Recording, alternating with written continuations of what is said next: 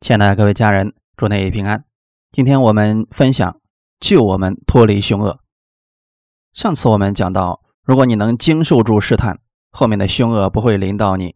但是我们人有肉体，会软弱，不知不觉当中就掉进了魔鬼的网络。就像以前小时候，冬天做过捕鸟的笼子，上面有个筛子，用一个东西支起来，用绳子拴着棍儿，远远的拉着绳子。等鸟进去，看见麻雀吃下面的东西，那是陷阱。鸟呢，不是直接去吃，而是在旁边看看有没有危险。一只飞进去了，旁边的不进去，它要看看里边会不会有问题。当它发现没有危险的时候，外面的都飞进去一起吃了。谁在外面操纵这一切呢？是你。你等很多鸟进去的时候，把绳子一拽，鸟都在里边了。那个时候，鸟说完了，那是陷阱啊。上次我们分享到，魔鬼先要给人一丁点好处，人忍不住开始吃的时候，魔鬼把棍一拉，人就掉进去了。此时要呼求神搭救才可以。在我们开始分享之前，我要提两个问题给大家思考：一个是基督徒知道神的恩典，也知道什么事不可以做，比如不可以醉酒。有些基督徒常年喝酒，有一天终于中风了。弟兄姊妹，他要不要求神？医治他呢？神会不会医治他呢？会的。为什么神一定会医治他呢？有人说，因为我们是神的儿女，以色列百姓也是神的儿女，是不是？神每一次都拯救以色列百姓呢？他们的祷告，神都给他们成就了吗？不是的。有时候神转过去不看他们，如果看他们，就把他们都杀掉了。圣经上有两个四百年，为什么神沉默了，不再听他们的祷告呢？那四百年，以色列百姓有没有祷告呢？难道这四百年中没有一个人向神祷告吗？祷告了，但是神好像捂起了自己的耳朵，不再听他们的祷告了。我们都是神的儿女，明明知道有些事情不可以去做，结果没忍住做了，因为有私欲的原因，结果问题临到了，疾病临到了，灾祸临到了。我们是主啊，为什么这样对我呢？我们把一切问题的源头归给谁了呢？人们以为是神降下的问题，实际上我们看看自己所走过的路，很多事情是神说不可以做的，但人们都做了。这就像魔鬼弄了个筐子给人一样，结果人掉进去了。你不能说那是神专门撒一些东西给你，让你吃，诱惑你，最后让你掉进去的，不是的。第二个问题，一个人常年作恶，假如这个人就是你的邻居，你看到这个人就生气。这个人到老年的时候得病了，瘫痪在床。这个时候，他突然找你说：“能不能到我家给我做个祷告？我想信你那为主，你要不要去呢？”要去的。我相信神也非常喜悦你这样做。虽然他做了很多的恶事，人说那是他得到的报应，但我们知道，他知道自己是罪人，愿意悔改在耶稣的面前，所以神仍然是要去救他。阿门。虽然过去他做过很多恶事，但神仍然要救他。为什么呢？这两个有什么不一样的呢？为什么神一定要去救他呢？我们每个人都会掉进凶恶中，拯救我们的是我们的主，救我们脱离凶恶的是我们的神。虽然我们因为私欲掉进去了，但神仍然要拯救你。分享第一点：因着新约，神必救我们脱离凶恶。我们与神之间是一个约，以色列百姓与神之间也是一个约。如同神第一次找到亚伯拉罕一样，跟亚伯拉罕立了约。试探不是从神来的，凶恶也不是神所赐的。凶恶包括了什么呢？包括了邪恶的人、坏的人，包括痛苦、恶毒、疾病、堕落。我们读到：“你必不怕黑夜的惊骇，或是白日飞的箭。”我们不要想成为古代那种背后射箭的，不是的。我们不要想是。那种古代背后射箭的，不是的。这箭可能是商人的言语，可能是神说：“你必不怕这白日飞的箭，因为神给你可以胜过的方法。”刚才我们讲到，神与以色列百姓立约，是因为神爱他们。神找到了与亚伯拉罕立约，那个约我们称之为是恩典之约。原因是不是因为亚伯拉罕行为好，神才跟他立约，要赐福给他？他的行为好不好呢？我们知道那个时候亚伯拉罕是卖偶像的家庭。神找到了亚伯拉罕，说：“亚伯拉罕，你要离开本地本族富家，往我所指示你的地方去。我要赐福给你，要让你成为大国。那祝福你的，我要祝福他；那咒诅你的，我要咒诅他。哈利路亚！是不是等亚伯拉罕的行为好了，才有这个祝福呢？当然不是，是因为神愿意与他立约。后面的更重要，亚伯拉罕就听从了神的话语，真的就这么相信去做了，因此这个福才会临到亚伯拉罕身上。当以色列百姓在埃及成为了奴隶四百年中，他们在皮鞭下挣扎，他们呼求神，神搭救他们，不是因为这群百姓行为好，而是纪念与亚伯拉罕所立的约。出埃及记第六章二到五节。神小谕摩西说：“我是耶和华，我从前向亚伯拉罕、以撒、雅各显现为全能的神。至于我名耶和华，他们未曾知道。我与他们坚定所立的约，要把他们寄居地迦南地赐给他们。我也听见以色列人被埃及人苦待的哀声，我也纪念我的约。七到八节，我要以你们为我的百姓，我也要做你们的神。”你们要知道，我是耶和华你们的神，是救你们脱离埃及人之重担的。我岂是应许给亚伯拉罕、以撒、雅各的那地？我要把你们领进去，将那地赐给你们为业。我是耶和华。在这一切事情上，神一直把最美好的意愿告诉以色列百姓，说我要把你们救出来，我要让你们成为我的子民，我要与你们立约，我要纪念我的约。以色列百姓的反应是什么呢？出埃及记第六章第九节，摩西将这话告诉以色列人，只是他们因苦功愁烦，不肯听他的话。以色列百姓第一没有信心，第二行为也很糟糕。可是神依然坚定的应许了他们。神执行的不是与这百姓的约定，而是与他们祖宗亚伯拉罕的约定。所以神拯救他们，不是因为他们的行为。而是因为神与亚伯拉罕所立的约，阿门。我们分享神救我们脱离凶恶，神为什么会救你呢？我们刚才讲了两个例子，两个问题，你们思想过的时候就会知道，神救我们脱离凶恶，是因为与耶稣基督所立的血约。哈利路亚！神拯救你脱离各样的凶恶，那个凶恶可能是你自己造成的，但神依然说要拯救你，原因是。耶稣与我们神之间的中保，我们与神之间有个约定，那个约是用耶稣的宝血所立的新约。路加福音二十二章十九到二十节，又拿起饼来祝谢了，就掰开，递给他们，说：“这是我的身体，为你们舍的，你们也当如此行，为的是纪念我。”饭后也照样拿起杯来说：“这杯是用我的血所立的新约。”是为你们流出来的。耶稣在最后给我们立了这样一个约定：你看到这个葡萄汁的时候，这就是耶稣的血，血如此流出来，这就是与我们所立的约定。哈利路亚。希伯来书的第八章十到十一节，主又说：那些日子以后，我与以色列家所立的约乃是这样：我要将我的律法放在他们里面，写在他们心上。我要做他们的神，他们要做我的子民。他们不用个人教导自己的乡邻和自己的弟兄说：“你该认识主，因为他们从最小的到至大的都必认识我。”什么日子是耶稣基督与我们所立的新约？那个日子以后，我要将我的律法放在他们里面。这个律法不是十条诫命，而是耶稣基督爱的律法，是圣灵的律法。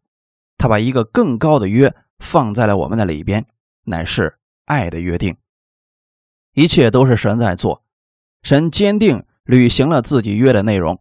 我们与耶稣基督所立的约是写的约定。他们个人不用教导自己的乡邻和弟兄说：“你该认识主，因为他们从最小的到至大的都必认识我。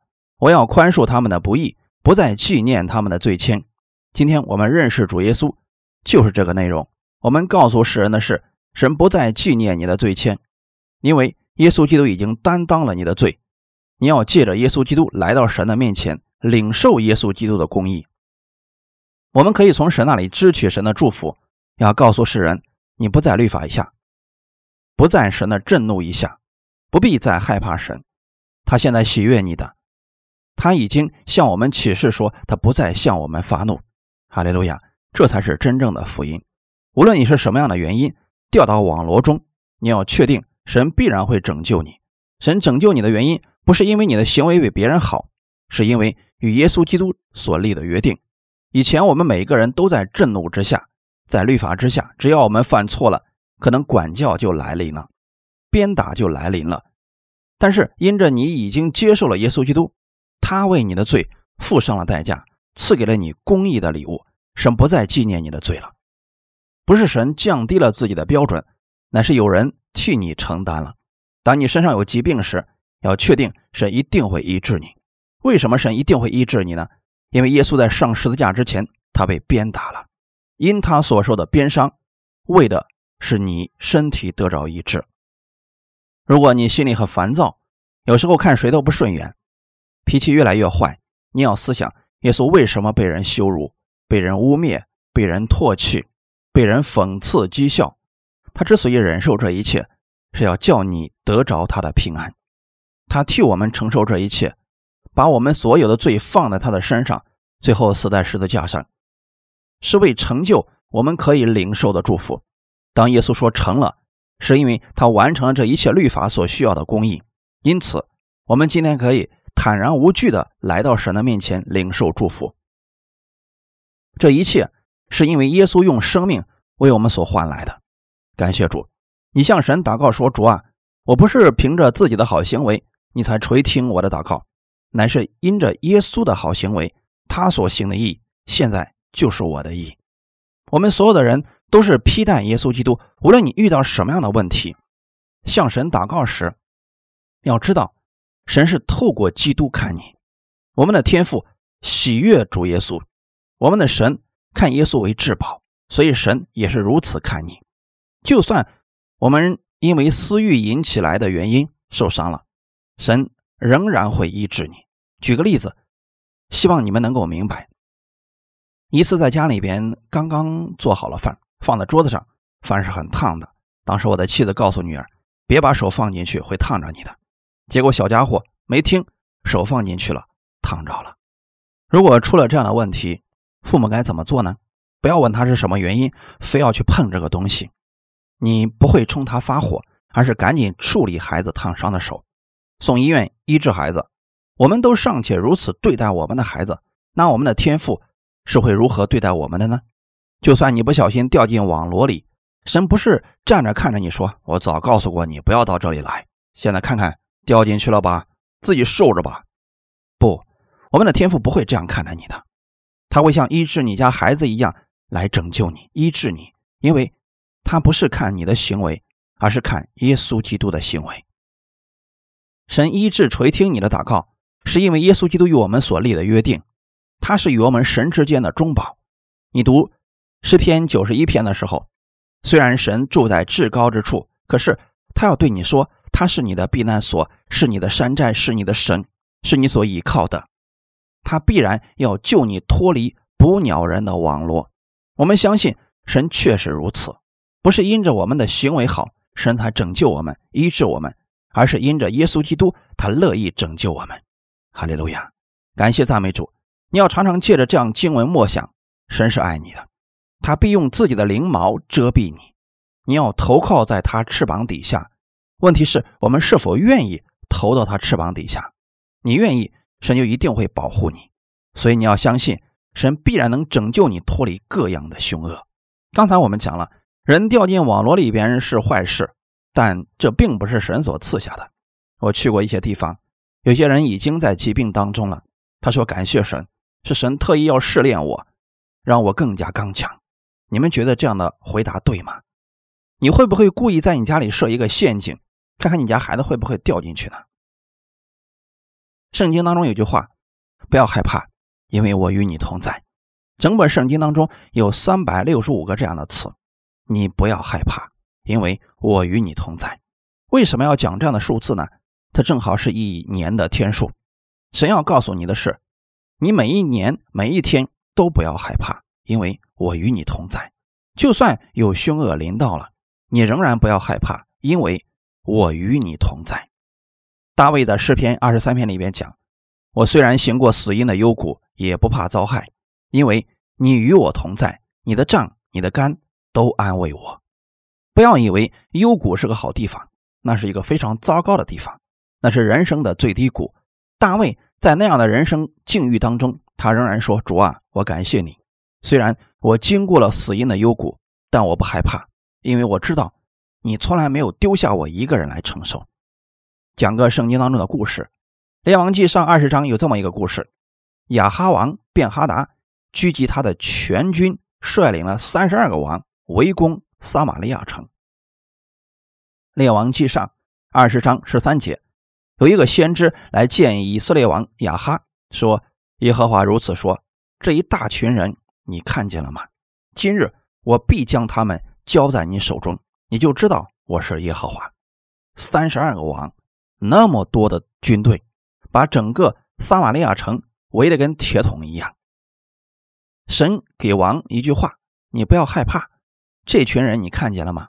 今天我就把他们都交在你的手中。圣经里提到。”这个王亲自出战，用七千个人把这围困的所有军队都给打败了。哈利路亚！是这个王的能力吗？不是的，是因为神与他们同在了。陈普对亚兰王说：“这次我们失败，总结了教训。你知道他们总结出什么可笑的教训吗？他们说，因为以色列神是山神，撒玛利亚是建在山上的，这次失利是因为地理位置对我们不利。”如果在平原上征战，一定能够战胜他们。神对亚哈王说：“虽然你们这次赢了，但一年之后他们会再来。第二次，你们知道是谁赢了呢？第二次在平原上什么都没有，他们还是调集更多的军队来镇压以色列百姓，要杀光他们。结果他们在平原上依然是输得一塌糊涂。我们的神不是高高在上，坐在天上的。”我们很少用这样的词来祷告，说坐在至高之上、荣耀的宝座上的神呐。我们很少这样祷告，不是我们不会用这个词，是因为我们这样讲出来，觉得神离我们很远。你看，至高之处，圣经上说，神不单是山顶的神，还是在山谷的神。阿门。今天在平原上，神依然是神；在山谷里、幽谷里，依然是神。所以普天之下。你找不到没有神的地方，他可以在你的心里，在海底，在至高之处，他充满了整个世界。这就是我们的神。你无论在哪里，神都与你同在。就算你在凶恶中，神依然与你同在。他必然拯救你，他必能救你脱离捕鸟人的网罗和毒害的瘟疫。所以不要害怕，阿门。圣经中说了，你必不害怕黑夜的惊骇。或是白日飞的箭，也不怕黑夜行的瘟疫，或是午间灭人的毒病。虽有千人扑倒在你旁边，万人扑倒在你右边，这灾却不得临近你。神对海设了限制。你们读约伯记，神说他给海定了界限。别看那个海浪能高出几十米，到了界限必须退回去。所以这些灾病，你虽然亲眼看见，但是却伤不着你。我们教会曾有这样的见证：有一个人刚信主的时候，有人说：“我实在不知道神有多大的能力，没见过。”我说：“没关系，接着祷告，你一定会看到神迹发生在你身上。”他是做生意的，门口有个牌子，路上放的那种大牌子，铁架子做的，压着石头，不然风大的时候会刮倒的。有一天正好出门，那天刮着巨大的风，风把别人家的大牌子嗖嗖的吹向了他，当时的速度非常快。连逃跑都来不及了，眼看着那个大牌子就飞过来了，他说了两个字“抓”，奇迹真的发生了，那个牌子就好像被什么东西吸住了一样，在他身边停住了，定在那里不动了。风并没有停，他说当时那姿势就跟电影里面的超人一样，就那么站住了。他做出的姿势是下意识的。经过那件事之后，他真知道原来祷告有这么大的能力。哈利路亚！你虽然看见这样的网络。却不得临近你，因为你口中发出的话语、发出的能力，耶稣让风浪停住，是因为他口中所出的话语，沙龙住了吧，静了吧。结果风平浪静，就这么简单。就算在凶恶中，在苦难中，神没有离开你，他是与你同在的。他必用自己的翎毛遮蔽你，你要投靠在他翅膀的底下，要愿意进去。耶和华是你的避难所，他已经将至高者当作是你的居所。分享第二点，神与你同在，凡攻击你的利器都不被利用。在旧约圣经里面有个故事，神要把以色列百姓从埃及带出，带到迦南地区。在这路程中，本来有一条很近的路，神没有让他们走，却让他们走了下面的山路，崎岖难走。虽然是山路，但每一天神都与他们同在，每一天都有神迹出现，神的救恩一直显明。以色列百姓第一代死了，第二代过约旦河要进入应许之地了，很高兴进入迦南地，中间有经过很多地界。有很多其他的族居住，到了亚摩利人王西宏的地界当时摩西带领他们，这个时候摩西问西宏：“跟你商量个事儿呗，让我从你这儿过去，因为在那里神给我们应许那地了，我们只经过你的地方。如果我们渴了喝你的水，我们付钱，我们绝不动你家一点东西，只求你让我们通过就可以了。”这个王说：“不行，不行就算了。”这个王西宏竟然把自己的队伍调出来，要跟以色列百姓征战。我们想一下这个问题，可能当时这个王轻看以色列百姓是没有能力、没有战斗力的一群人。结果这个王失败了，因为神帮助以色列百姓。我们刚才讲了，一路上虽然艰难，但是有个特点，神一直与他们同在。这个王失败了，过去这个地界了，到了另外一个地方，又遇到一个王。这个王的名字叫噩，噩耗的噩，坏消息的噩。摩西还是像以前一样跟这个王商量，要从他的地界过去，喝水付钱，不动你们一点东西，不糟蹋你们的庄稼。这个王说不行，又拉出自己的军队要跟以色列百姓开战，结果失败了。为什么两个王都输了呢？因为他们只看到这群百姓没有能力。他没有看到这群百姓后面那位永远不会失败的神。虽然他们很软弱，但神是强大的。他们不是自己在征战，是神在为他们征战。恶失败之后，以色列百姓继续往前走，到了另外一个地方，叫做巴勒。巴勒所在的那个摩亚平原，到了摩押人的地带了。摩西再次和以前那样商量过地界。摩押王巴勒一听。前面两个王都失败了，如果你们是这个王，你们会怎么做？放他们过去不就行了呗？又不是在这儿居住。可是这个王可能是一根筋，实在看不到这群百姓有什么特别的，于是就请了当时非常有名的术士叫巴兰。